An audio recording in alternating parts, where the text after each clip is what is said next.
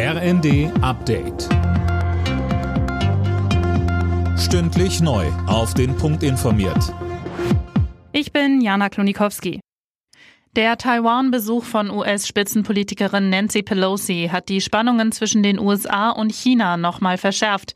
China hat den US-Botschafter in Peking einbestellt und für heute Militärmanöver in den Gewässern rund um Taiwan angekündigt.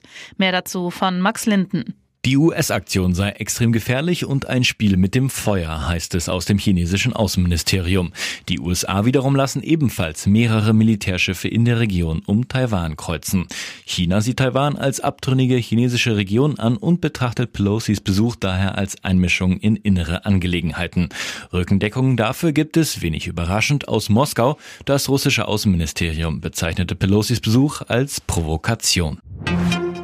Der erste Getreidefrachter aus der Ukraine seit Beginn des russischen Angriffs auf das Land hat die türkische Küste erreicht. Das Schiff mit 26.000 Tonnen Mais an Bord kam wegen starken Seegangs verspätet an.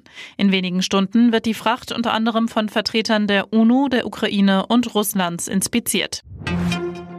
US-Präsident Biden spricht nach der Tötung von Al-Qaida-Chef al-Zawahiri in der afghanischen Hauptstadt Kabul von einer erfolgreichen Mission. Der Drohnenangriff sei ein Präzisionsschlag gewesen, so Biden in Washington. Zivilisten wurden demnach nicht verletzt. Der Waldbrand in Südbrandenburg ist nach gut einer Woche gelöscht. Das hat die Feuerwehr mitgeteilt. In der sächsischen Schweiz geht der Einsatz dagegen weiter. Dort werden Glutnester gesucht und gelöscht, so der Landkreis. Noch immer lodern immer wieder Feuer auf.